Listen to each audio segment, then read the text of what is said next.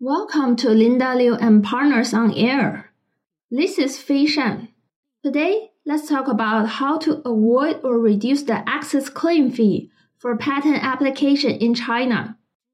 A foreign patent application may enter China via PCT or the Paris Convention. Since the CNIPA charges the excess claim fee differently for applications via PCT and applications under the Paris Convention, the applicant may employ special strategies for applications enter China through the two paths so as to reasonably avoid or reduce the excess claim fee. Furthermore, regardless of the excess claim fee, by making full use of the opportunity to make a voluntary amendments, it is possible to benefit the subsequent examination and gain a more desirable scope of protection. 1. Foreign patent applications enter China via PCT. According to China's practice of patent examination, the excess claim fee for a PCT application entering the Chinese national phase is determined based on the number of the original claims of the PCT application. Generally, amendments made in the subsequent stages, including amendments made under Article 28 or 41 of PCT upon entering the Chinese national phase, or voluntary amendments made within the period for making amendments on the applicant's initiative, such as cancellation or addition of claims, will not generate excess claim fee. Furthermore, an increase or decrease in the number of claims at the patent granting stage, as compared with the number of claims upon filing, will not generate additional charges. Therefore, for a PCT application enter the Chinese national phase, the excess claim fee mainly arises from excessive claims of the original PCT application. The excess claim fee will be charged in a case where there are more than 10 claims. The charges for a PCT application vary from the international phase to specific national phases. The applicant often considers the processing of a PCT application in light of the examination in the possible designated offices and the fees charged in these offices. The excess claim fee charged in the PCT national phase of China is different from that of all the other countries. If the applicant intends to avoid or reduce the excess claim fee in the Chinese national phase or wants to make full use of the PCT national entry period for making voluntary amendments, even if the excess claim fee cannot be avoided or reduced. The following is a feasible strategy. At the stage where the PCT application is still being drafted and will possibly enter the Chinese national phase later. The applicant may consider reducing the items of claims in drafting so as to avoid or reduce the possible excess claim fee.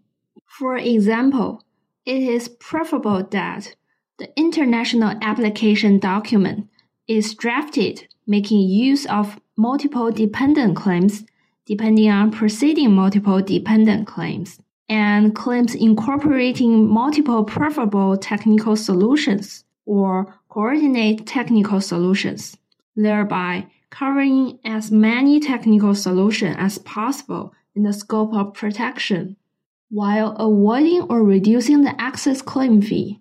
Alternatively, the international application may only include a limited number of items, for example, 10 items in the claims, and completely disclose the other technical solution desired to be protected in the specification.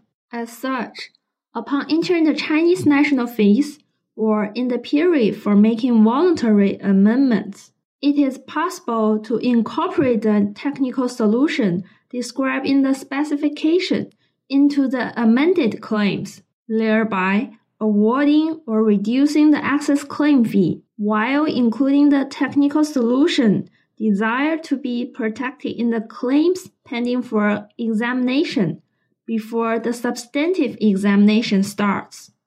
at the stage where the PCT application has been filed with the receiving office and not yet entered the Chinese national phase. The applicant may apply in the subsequent stages of the strategy described below.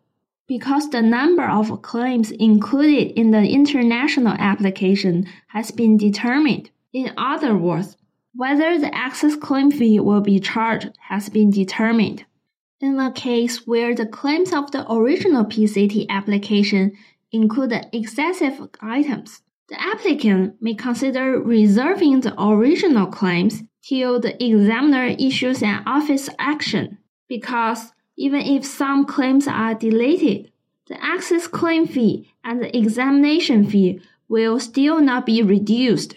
Usually, unless the application has the defect of lacking unity, the Chinese examiner will conduct a substantive examination based on the reserve claims, which increases to some extent the efficiency of the applicant in responding to the OA. In a case where the claims of the original international application includes only a few items, but the applicant wants to include more technical solutions in the scope of protection, the applicant may first consider adding claims, independent claims in particular, upon entering the Chinese national phase or in the period for making voluntary amendments. In such a case, no additional charge will be generated. Furthermore, the aforementioned two timings are the best opportunities for adding independent claims.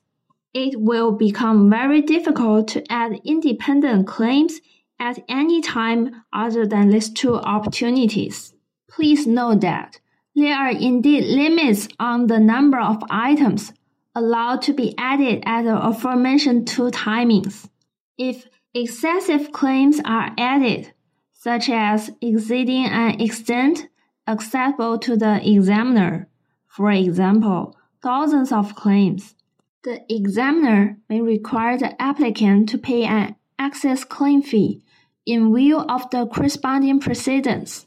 If the applicant wants to add quite a few claims while intending to avoid paying an excess claim fee.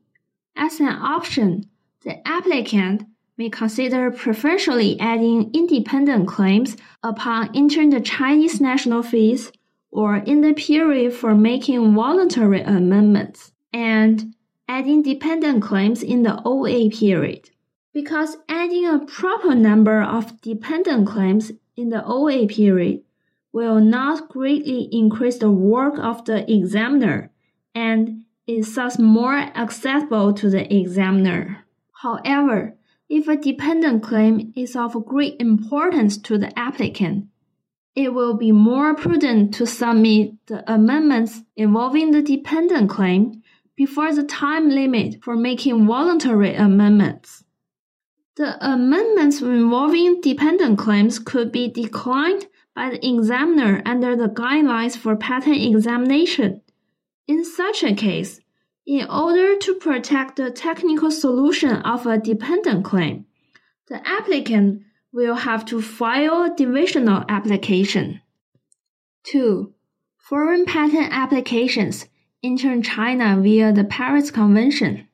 According to China's practice of patent examination, the excess claim fee for an application in China under the Paris Convention is determined based on the number of claims upon filing.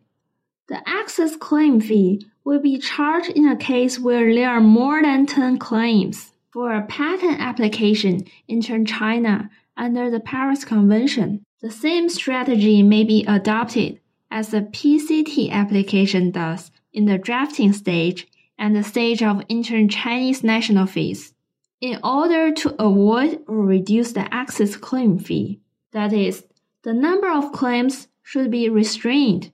For example, within 10 items at the stage of drafting and filing.